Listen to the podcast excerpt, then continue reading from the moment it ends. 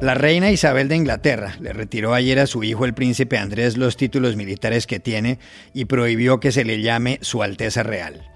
Todo es consecuencia del proceso que se le sigue a él en Nueva York por haber mantenido supuestamente relaciones sexuales con una menor de edad vinculada a Jeffrey Epstein. ¿Cómo interpretar la decisión de la reina? Hablamos en Londres con Eva Millán, corresponsal de Antena 3 Televisión. 22 periodistas del diario digital independiente El Faro de El Salvador fueron espiados entre 2020 y 2021 con el programa Pegasus. Se trata de un software que interviene en líneas telefónicas y que el grupo tecnológico israelí que lo fabrica solo les vende a entidades oficiales. ¿En qué ha consistido el espionaje que acaba de conocerse? Nos lo explicó Julia Gabarrete, una de las reporteras afectadas. Entre los efectos sociales de la pandemia del coronavirus, uno de los más alarmantes ha sido que la pornografía infantil se ha triplicado. El dato lo acaba de revelar la Internet Watch Foundation en el Reino Unido. ¿Cuál es exactamente la dimensión del problema? Se lo preguntamos a Ángela Muñoz, portavoz de la Fundación. Hola, bienvenidos a El Washington Post. Soy Juan Carlos Iragorri, desde Madrid. Soy Dori Toribio desde Washington, D.C. Soy Jorge Espinosa desde Bogotá. Es viernes 14 de enero y esto es todo lo que usted debería saber hoy.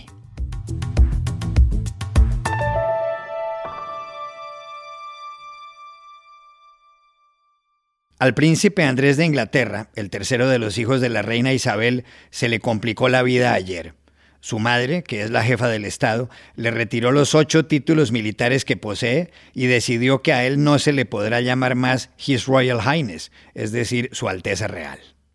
La reina, que también le suspendió los patronatos, tomó esa determinación solo un día después de que un juez en Nueva York rechazara una solicitud de los abogados del príncipe para que archivara un proceso que se le sigue relacionado con una mujer de 38 años, Virginia Roberts Giuffre. La señora Roberts Jeffrey afirma que cuando tenía 17 años, es decir, cuando era menor de edad, ella tuvo relaciones sexuales con Andrés de Inglaterra, en ese momento de 40.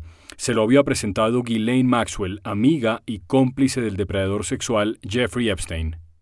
Lo que pretendían ahora en Nueva York los abogados del príncipe era que se suspendiera el proceso, toda vez que en el año 2009 Jeffrey había firmado un documento a cambio de medio millón de dólares en el que se comprometía a no demandar a Epstein ni a nadie de su entorno en una entrevista en noviembre de 2019 con la BBC, cuando la periodista le preguntó al príncipe Andrés si él recordaba haberse reunido alguna vez con Virginia Giuffre, cenado con ella, bailado con ella o haber tenido sexo con ella en el barrio Belgravia, en Londres, él respondió tajantemente no. You can say categorically that you don't recall meeting Virginia Roberts dining with her, yep. dancing with her at Tramp, yep. or going on to have sex with her yes. in a bedroom in a house in Belgravia? I, I can absolutely categorically tell you it never happened. Do you recall any kind of sexual contact with Virginia Roberts then none, or any other time? None whatsoever. No obstante, hay una fotografía del año 2001 donde aparecen el príncipe Andrés con Virginia Roberts junto a Ghislaine Maxwell. Maxwell, que está en prisión, conoció a la joven en Mar a Lago, el complejo de Donald Trump en la Florida, y se la presentó a Epstein. El multimillonario Jeffrey Epstein murió en una celda ahorcado en 2019. Todo indica que se suicidó. Pero otro aspecto importante de todo esto es que cuando en diciembre del año pasado la BBC entrevistó a Virginia Giuffre, ella respecto al príncipe dijo lo siguiente, él sabe lo que pasó, yo sé lo que pasó, y solo uno está diciendo la verdad, que soy yo. He knows what happened. I know what happened. And there's only one of us telling the truth, and I know that's me. La determinación del juez en Nueva York de no archivar el caso del príncipe dio origen en el Reino Unido a que un grupo antimonárquico, del que forman parte más de 150 militares retirados, le solicitara ayer mismo a la reina que le quitara los títulos. ¿Cómo interpretar entonces que la reina despojara ayer mismo a su hijo de esos títulos? Para saberlo hablamos en Londres con Eva Millán, la corresponsal de Antena 3 Televisión de España. Pues yo creo que ante todo Isabel II ha demostrado que es reina antes que madre y tampoco es que le quedase otra opción, porque lógicamente es la jefa de Estado y es perfectamente consciente de las dificultades que este tipo de polémicas acarrea para la familia real. El príncipe Andrés venía siendo un torbellino desde hace mucho tiempo, ya antes incluso de esa famosa entrevista en la BBC que había hecho en noviembre de 2019, que había provocado lógicamente su salida de la vida pública, pero desde entonces se le había visto muy habitualmente con, con su madre montando a caballo y demás, eh, especialmente en el castillo de Windsor. La reina ha actuado de manera fulminante. Lo que le retira no son solo los títulos eh, militares y la posibilidad de que se le llame Su Alteza Real, sino que lo que le está quitando es el apoyo, el apoyo materno, el apoyo del Palacio de Buckingham, le está retirando absolutamente todo, está demostrando ese puño de hierro en guante de terciopelo que aquí los británicos siempre han considerado que su reina, a pesar de todo, a pesar de ser nonagenaria, a pesar de acabar de enviudar, lo sigue teniendo, lo ha tenido siempre, nunca le ha temblado la mano, cuando tuvo que actuar lo hizo, por ejemplo, siempre se recuerda la dureza con la que actuó en el caso de su hermana, con el amor de su vida que le prohibió casarse, entonces ahora pues lógicamente con este ojito derecho que se supone que es el príncipe Andrés y que, y que siempre se ha sabido que tiene una especial debilidad hacia él, de hecho se le ha visto cierto apoyo como madre, insisto, no como, no como soberana desde que estallase el escándalo, pero ahora se acabó. Este año es el jubileo de Isabel II, celebra sus 70 años en el trono y no se puede permitir una distracción como la de que su hijo esté en un tribunal de Nueva York. Y todo esto a mí me parece que es porque se esperan alegaciones muy comprometedoras para la familia real por culpa de las actividades del príncipe Andrés y de su proximidad con Jeffrey Epstein, no cabe duda. Así que se han quitado ese problema, sacándolo del mapa. Lógicamente a veces las ausencias hablan tanto como las presencias y es lo que podríamos ver en este caso.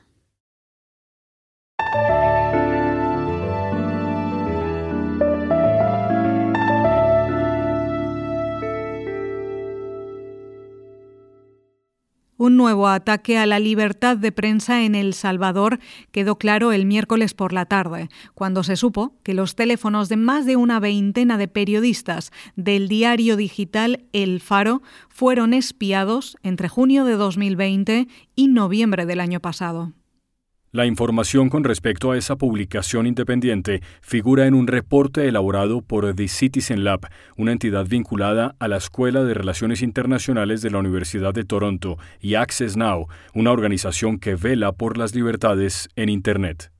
Según el informe, el espionaje se produjo con la ayuda de un software llamado Pegasus, fabricado por el NSO Group israelí y que solo se les vende a entidades oficiales o gubernamentales con el visto bueno del Ministerio de Defensa de Israel. Sin embargo, el gobierno del presidente Nayib Bukele, que está en el poder desde el 1 de junio de 2019, ha señalado que no ha adquirido el programa Pegasus. La administración Bukele ha tenido enormes desencuentros con el Faro. Y es que el Faro, que fue fundado en 1998 y que ha recibido numerosos premios por su trabajo, denunció hace dos años un pacto entre el gobierno de Bukele y los líderes encarcelados de la MS-13, una de las maras más peligrosas del país. Según el Faro, mediante ese acuerdo, los delincuentes, a cambio de que sus subalternos redujeran el número de actos violentos y consiguieran votos para partidarios del gobierno, iban a obtener mejores condiciones dentro de las cárceles. El informe de The Citizen Lab y Access Now señala que Carlos Martínez, uno de los periodistas que dieron a conocer el acuerdo, fue uno de los más espiados en El Faro, así como el jefe de redacción, Óscar Martínez, que lo fue en 42 ocasiones. Julia Gabarrete, otra periodista de El Faro, también fue espiada con el programa Pegasus. ¿Cómo sucedió? Se lo preguntamos a ella ayer en San Salvador. Pues te cuento dos cosas de este programa. Em, has adelantado un par, pero en mi caso, yo fui intervenida 18 veces en mis dos teléfonos, tanto en mi personal como en el del trabajo. En el personal fue en el que más intervenciones tuve, fueron 15. El, problema con Pegasus, que, es lo que genera esta gran consternación por el, porque al haber un abuso del software te permite poder acceder eh, de una manera descontrolada a, a, toda tu, a todo, todo tu archivo. Por ejemplo, em, creo que sabemos que, lo que buscan las personas que están detrás operando este, este programa es poder tener eh, conocimiento de qué haces con tus fuentes, qué, qué información compartís, quiénes son tus fuentes, todo este intercambio de información justamente por el trabajo que haces. Sin embargo, también no descarto que estén interesados en saber de tu vida, porque esto es lo que tanto Citizen Lab, que fue quien lideró esta investigación junto a Access Now, nos demostraron este, que hay un obsesivo espionaje sobre, el, eh, sobre ciertas personas acá y de ellas 22 éramos teléfonos del faro. Por el otro lado, lo que genera demasiada preocupación es el hecho de que Pegasus es un programa con la capacidad de poder acceder a todo, todo tipo de información que tengas almacenado en tu dispositivo, eh, eh, te permite este programa, el, te abre la puerta, es como abrir una puerta prácticamente a que puedan ver tus fotos, tu video, se active tu cámara, tu micrófono, te puedan robar las claves de tus redes sociales. Así de agresivo es este software. Más que agresivo, creo que sofisticado es la palabra. Y, em, y esa puerta media vez está abierta, te deja vulnerable porque están entrando a tu vida.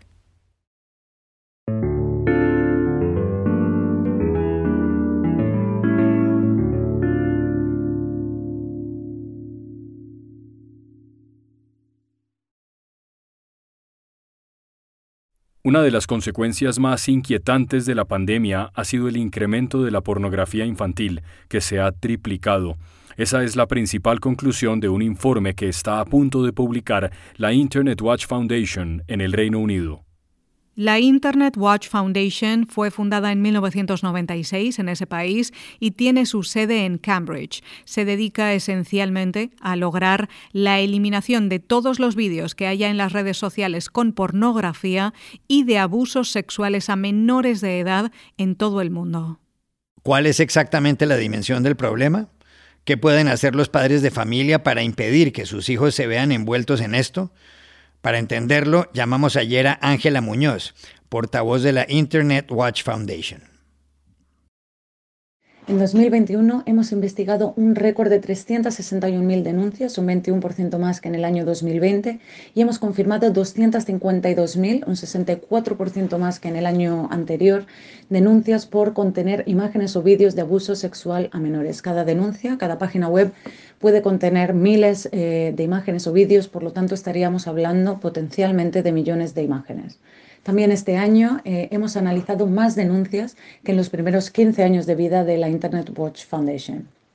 182.000 denuncias eh, fueron de material eh, autogenerado, lo cual supone un 168% más que el año anterior. ¿Y qué es el material autogenerado? Bueno, pues es material que es producido por los niños con cámaras web, estando solos en su habitación y sin que haya un adulto presente.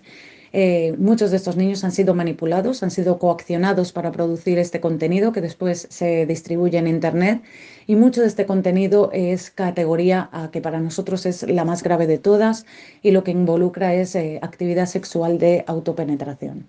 Las imágenes autogeneradas de niños de entre 7 y 10 años ha sido la que más ha crecido, la que más rápido ha crecido el año anterior, pero las imágenes de niños, sobre todo niñas, en este caso de entre 11 y 13 años, sigue siendo el grupo más amplio. ¿Y qué se puede hacer? ¿Qué pueden hacer los padres para evitar esto? Pues una buena conversación entre los padres y los niños puede marcar completamente la, diferencia y puede evitar una vida de sufrimiento causada por el grooming. Especialmente los niños de entre 7 y 10 años necesitan una, educación que sea adecuada para su edad sobre cómo utilizar eh, los dispositivos y eh, necesitan una supervisión cada vez que están en Internet. Por lo tanto, siempre que un niño tiene acceso a un dispositivo que se conecta a Internet, que tiene cámara, tiene que tener esta educación, tiene que tener esta supervisión porque, porque siempre hay riesgo.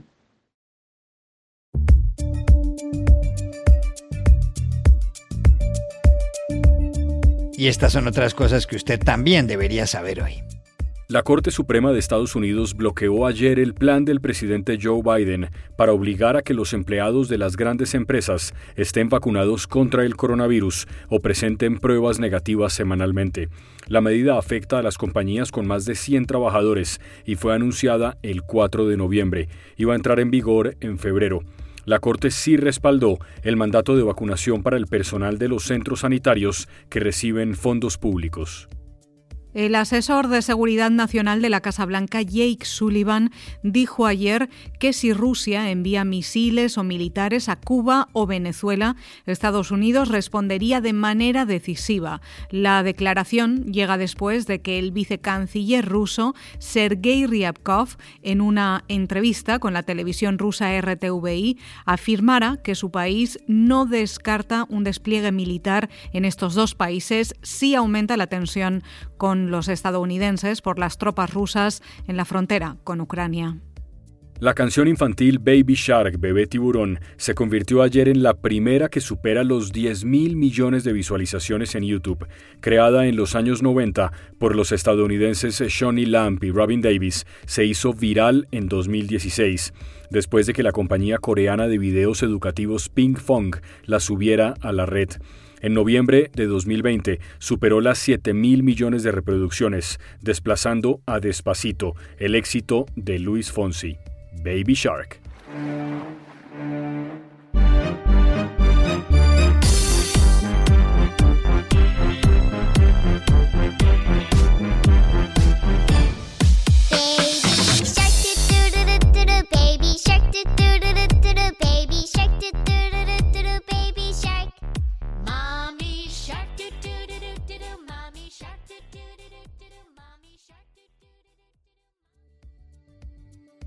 Y aquí termina el episodio de hoy de El Washington Post, El Guapo. En la producción estuvo John F. Burnett. Por favor, cuídense mucho. Y pueden suscribirse a nuestro podcast en nuestro sitio web, elwashingtonpost.com, seguirnos en nuestra cuenta de Twitter, arroba el post, y también nos encontrarán en Facebook, buscando el Post Podcast. Chao, hasta la próxima.